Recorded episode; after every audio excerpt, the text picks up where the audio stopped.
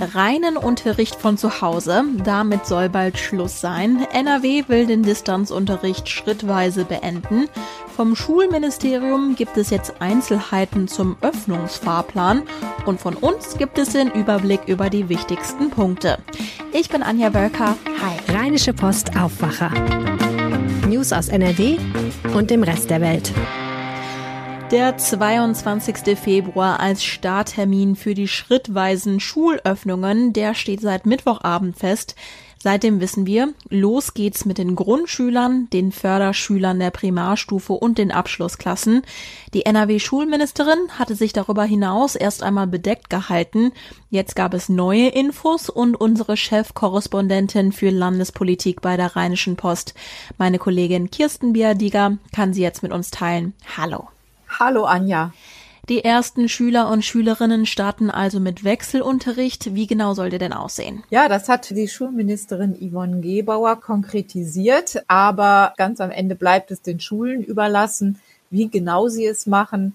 Den Rahmen setzt das Land. Beispielsweise der grobe Rahmen ist der, eine Schule, eine Grundschule kann wechselweise in Distanz und vor Ort unterrichten. Sie kann jeden Tag wechseln, also einen Tag Distanz, einen Tag Präsenz. Oder sie kann wochenweise wechseln. Sie kann auch nach zwei Tagen wechseln, nach drei Tagen, nach vier Tagen wechseln. Was sie nicht kann, ist nach zwei Wochen wechseln oder stundenweise, also so eine Art Schichtmodell. Das verbietet das Land den Schulen, den Kommunen als Schulträgern. Das ist der Rahmen, den das Land vorgibt. Alles andere können die Schulen dann selber gestalten. Selbst gestalten heißt das auch, wie viele Schüler einer Klasse auf einmal in den Präsenzunterricht kommen dürfen? Ja, sie sollen die Klassen vor allem bei den jüngeren Schülern aufteilen und feste Lerngruppen einführen. Das gilt aber vor allem für die Grundschulen. An den weiterführenden Schulen und in den Abschlussklassen ist sogar Unterricht in voller Klassenstärke möglich. Was ist denn da der Hintergedanke? Ich denke, das hat vor allem organisatorische Gründe. Die Schulministerin stimmt sich ja seit neuestem immer sehr, sehr eng mit allen Verbänden und damit auch mit den Vertretern der Lehrerschaft ab. Im Kurssystem ist es ja nicht ganz einfach, die Kurse zu teilen und dann auch wiederum feste Lerngruppen zu haben, so dass die Organisation einer Schule damit höchstwahrscheinlich sehr schwierig würde. Daher hat die Schulministerin in diesen Fällen gesagt, kann ein solcher Kurs, ein Leistungskurs beispielsweise, in der vollen Gruppenstärke unterrichtet werden.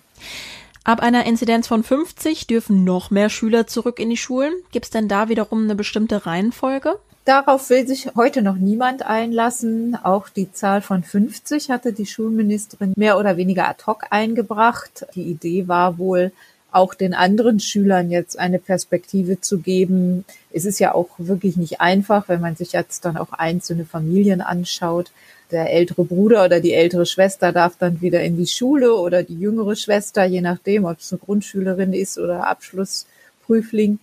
Und andere müssen zu Hause bleiben. Das heißt, für den Fall, dass wir in NRW die Inzidenz von 50 erreichen, wurde noch nicht festgelegt, dass dann beispielsweise alle Schüler und Schülerinnen auch wieder Präsenzunterricht haben können?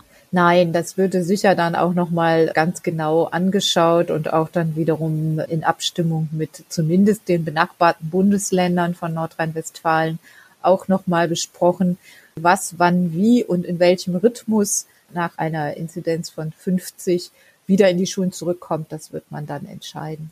Lehrer und Erzieher rücken auch in der Impfreihenfolge nach vorne. Bis sie geimpft sind, wird es ja aber noch ein bisschen dauern. Wie sehen also die Maßnahmen für den Schutz in den Schulen aus? Ja, da hat sich leider gar nicht so viel getan. Also äh, nach wie vor sind Masken äh, das Gebot der Stunde, Masken auch am Platz, Sicherheitsabstand auf den Fluren und im Klassenzimmer sowieso. Und Lüften, das dürfte gerade, wenn die Temperaturen jetzt so niedrig bleiben, sehr, sehr unangenehm werden. Also diese Maßnahmen werden weitergeführt. Für die Lehrer gibt es ein bisschen mehr Schutz. Die Lehrer werden sich zweimal in der Woche testen lassen können, kostenlos auch. Das war vorher nicht möglich.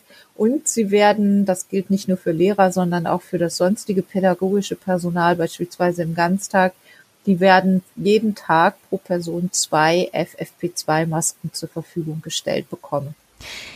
Gestern lag der Inzidenzwert in NRW bei 62,7. In diesem Zusammenhang habe ich auch immer wieder auf Social Media Posts von Menschen gesehen, die in etwa sagen, Hallo, was reden wir hier über Lockerungen? Wir müssen erstmal das Virus in den Griff bekommen. Menschen sterben weiterhin. Und dann gibt's ja auch noch die Mutanten. Also sie betonen nochmal, hey, das ist eine echt gefährliche Situation, in der wir uns gerade befinden. Ist das der richtige Schritt, also jetzt die Schulen und Kitas zu öffnen?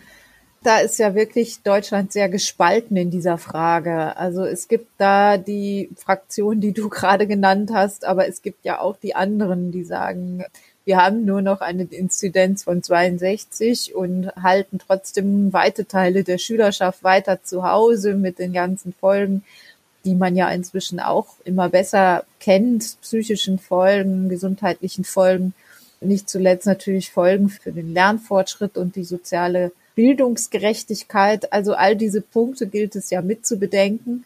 Da ist dieses, äh, die sind diese Öffnungsschritte ein Kompromiss, also wie ja vieles in der Pandemie auch immer nur ein Kompromiss ist, den eben manche als zu weitgehend bewerten und andere dann wiederum als das Gegenteil. Wie fallen denn grundsätzlich die Reaktionen auf die Pläne des Schulministeriums aus? Was sagen beispielsweise die Verbände? Weil die Verbände eben im Vorfeld jetzt stärker eingebunden sind, ist ihnen so ein bisschen der Wind aus den Segeln genommen. Es ist natürlich schwierig, wenn sie vorher zugestimmt haben, diesem Maßnahmenpaket, dann im Nachhinein zu sagen, ja, hat uns doch nicht gefallen. Also ist die Kritik der Verbände hält sich im Großen und Ganzen in Grenzen. Aber an der einen oder anderen Stelle wurde doch Kritik laut, beispielsweise vom Lehrerverband Lehrer NRW, der diese Möglichkeit, dass die Schulen auch in voller Klassenstärke jetzt in Präsenz unterrichten können, nicht so toll findet und sich um die Lehrer sorgt und um ihre Sicherheit und natürlich auch um die Sicherheit der Familien der Schüler, die in diesen vollen Klassen dann sitzen. Und die bezeichnen das als ein Ritt auf der Rasierklinge, denn wir wissen ja immer noch nicht genau, welche Folgen diese Mutationen für unser Land haben, wie schnell sie sich verbreiten und was das dann wiederum auslöst, ob möglicherweise eine dritte Pandemiewelle bevorsteht. Danke dir, Kirsten, für das Update. Ja, sehr gern, Anja. Es ist richtig kalt draußen. Eigentlich heißt es ja so schön, es gibt kein schlechtes Wetter, es gibt nur falsche Kleidung. Bei dem Schnee und dem Eis kann man sich als Fußgänger zwar dick einpacken, wer aber mit dem Auto unterwegs ist, der kommt zum Teil gar nicht erst weg vom Fleck und wer lieber auf ein Fahrrad setzt, stößt auch auf richtige Probleme. Die Hörer vom Düsseldorf Aufwacher haben davon vielleicht schon mal gehört. In der Landeshauptstadt gibt es deswegen Stress. Mein Kollege Hendrik Gasterland hat die Story. Hi. Hallo Anja. Wie ist der Zank denn jetzt in so Rollen gekommen? No pun intended. Also am Wochenende hat es ja in Düsseldorf richtig stark geschneit. Die Straßen wurden teilweise gut geräumt, aber allerdings die Radwege nicht. Teilweise wurde auch der Schnee von den Straßen dann einfach auf die Radwege geschoben. Schnee und Matsch tümmelte sich dort. Und das brachte natürlich den äh, Fahrradclub ADFC auf die Palme, der sich dann ein bisschen ungerecht behandelt fühlte und hat dann unsere Stadtreinigung, die Avista, ein bisschen angeprangert und die Avista ließ das nicht auf sich sitzen. Die hat dann zurückgeschossen. Die Avista hat nach der Kritik nämlich einen Facebook-Post abgesetzt, was dazu beigetragen hat, dass wir diese Geschichte auch aufgegriffen haben. Die Antwort hat wohl schon einige zum Lachen gebracht, andere wohl eher zur Weißglut. Was haben sie denn geschrieben? Der Avista-Post hatte einen harten Tonfall. Da stand zum Beispiel drin, die Zeiten, wo Schnee auf LKW geladen und in den Rhein gekippt wurde, sind lange vorbei. Es könnte vielleicht mal einen Fahrradweg treffen, wenn er auf die Straße gepinselt wurde. Mein Lieblingsspruch war allerdings, wir sind hier nicht auf Island, es gibt also keine beheizten Straßen. Also die Avista hat schon äh, hart geschossen und wurde dafür auch heftig kritisiert dann im Netz, bis dann am Mittwochabend der Geschäftsführer der Avista sich entschuldigte. Das heißt, die Kritik an dem Avista-Post war so groß, dass sie wahrscheinlich ein bisschen zurückgerudert sind, oder? Das war ein komplettes Eigentor der Avista, zumindest der Kommunikationsabteilung. Der Geschäftsführer Peter Ehler von der Avista, der hat ein bisschen Druck aus dem Kessel genommen. Er meinte dann, alle, die für sie bei Wind und Wetter auf der Straße sind, geben ihr Bestes. Operativ ist uns das allerdings gerade besser gelungen als in der Kommunikation. Das müssen wir leider zugeben. Also er hat sich für die nicht angemessenen Äußerungen bei Facebook entschuldigt. Man muss ja auch vielleicht für die Radfahrer auch mal eine Lanze brechen. In vielen Städten in NRW sind ja auch die Essenslieferdienste zum Beispiel mit dem Fahrrad unterwegs oder die Postboten. Genau. Ich habe am Donnerstag mit Experten noch dazu gesprochen. Die meinten auch, der Tonfall sei wirklich nicht akzeptabel gewesen. Er sei von oben herab gewesen. Zum Fahrradfahren ist man möglicherweise gezwungen zurzeit. Wir haben Corona, die, der ÖPNV, den empfinden manche vielleicht zu gefährlich, fürchten da eine Ansteckung und ein Auto kann sich auch nicht jeder leisten und da wirkt die Empfehlung, äh, bei dem Wetter jetzt mal das Fahrrad stehen zu lassen, für den Experten schon ein bisschen zynisch.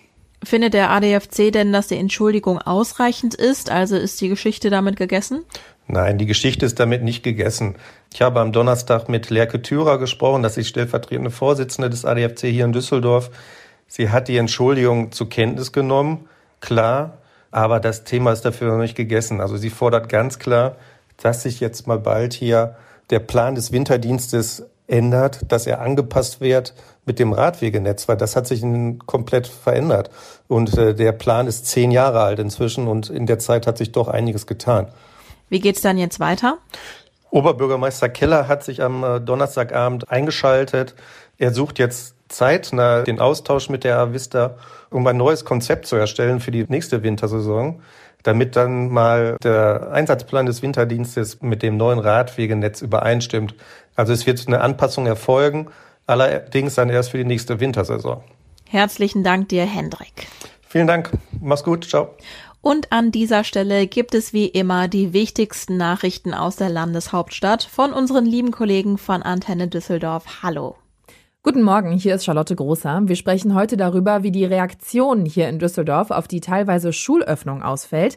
Dann schauen wir natürlich darauf, wie Altweiber hier in Düsseldorf gestern ausgesehen hat. Kleiner Spoiler, es war überhaupt nichts los. Und die Polizei weist nochmal darauf hin, dass Autofahrer vor Fahrbeginn ihre kompletten Scheiben freikratzen sollen. Anlass war die Kontrolle eines Autofahrers gestern. Die Lehrergewerkschaft GEW in Düsseldorf fordert angesichts der schrittweisen Schulöffnungen von der Politik eine Impf- und Teststrategie. Grundsätzlich sei es positiv, dass Lehrer auf der Prioritätenliste beim Impfen auf die zweite Stufe steigen sollen, sonst seien die beschlossenen Maßnahmen nicht umzusetzen. Im Antenne Düsseldorf Interview warnte Sebastian Krebs von der Gewerkschaft Erziehung und Wissenschaft. Schülerinnen und Schüler dürfen auf keinen Fall zu Versuchskaninchen werden nach dem Motto, jetzt testen wir mal, was passiert, wenn die wieder in die Schule gehen. Und wenn die Inzidenzwerte dann wieder steigen, müssen wir einen neuen Shutdown machen. Es müsse jetzt ein ausgeklügelter Stufenplan her, wann und wie die Schüler ab dem 22. Februar wieder in die Schule kommen können. Dabei müssten vor allem die Schüler der Förderschulen berücksichtigt werden. Für sie stelle der Schulbesuch eine besondere Herausforderung dar.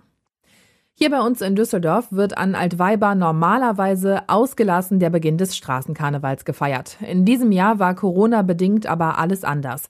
Partys, den Rathaussturm, all das gab es am Donnerstag nicht. Antenne Düsseldorf-Reporter Robert Jans mit einer Bilanz dazu. Nur ganz vereinzelt haben sich Kostümierte an die längste Theke der Welt verirrt, die er aktuell eh geschlossen hat.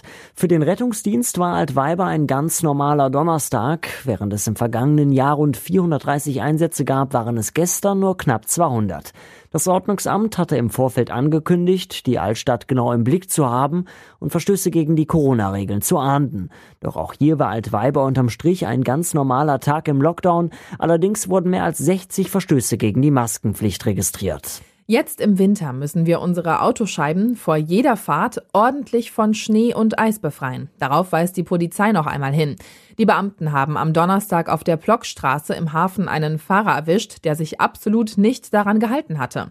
Der Düsseldorfer hatte vorne und hinten jeweils nur ein 40 mal 40 Zentimeter kleines Guckloch freigekratzt. Damit wurde er bei einer Geschwindigkeitskontrolle der Polizei angehalten. Weil der Mann mit Tempo 69 auch noch fast 20 kmh zu schnell war, hat er gleich mehrere Anzeigen bekommen.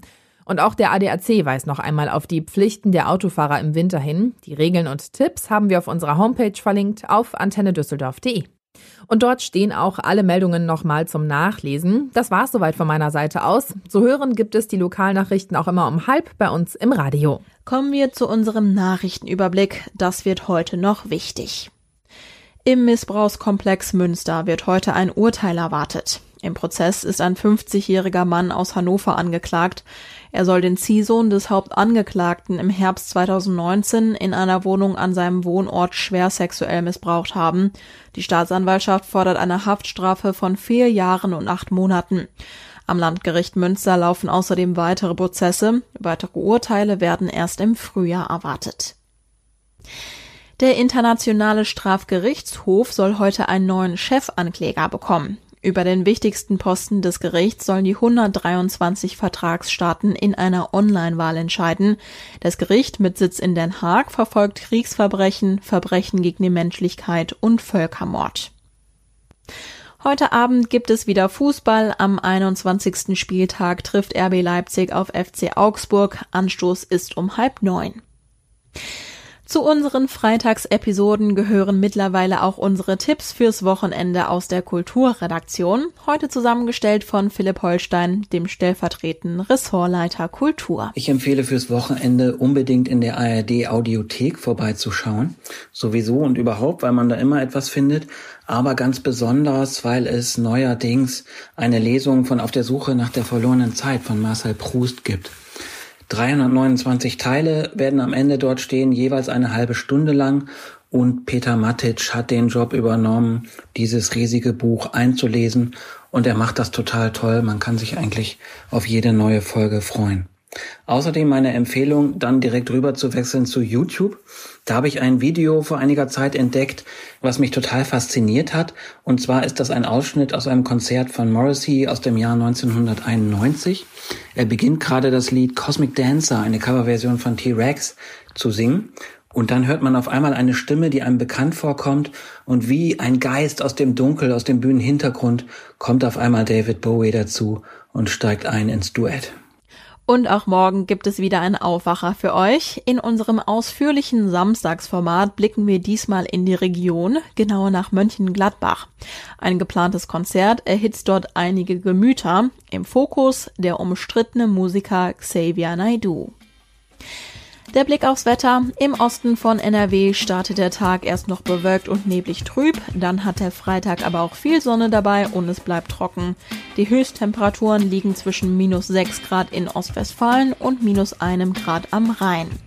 Am Samstag sieht es ähnlich aus. Es ist meist sonnig und trocken. Wir erreichen maximal minus 4 bis 1 Grad.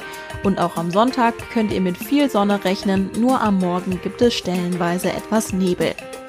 Ich hoffe, ihr kommt entspannt durch euren Freitag und startet dann in ein angenehmes Wochenende. Ich bin Anja Wölker. Bis dahin. Mehr Nachrichten aus NRW gibt's jederzeit auf RP Online. rp-online.de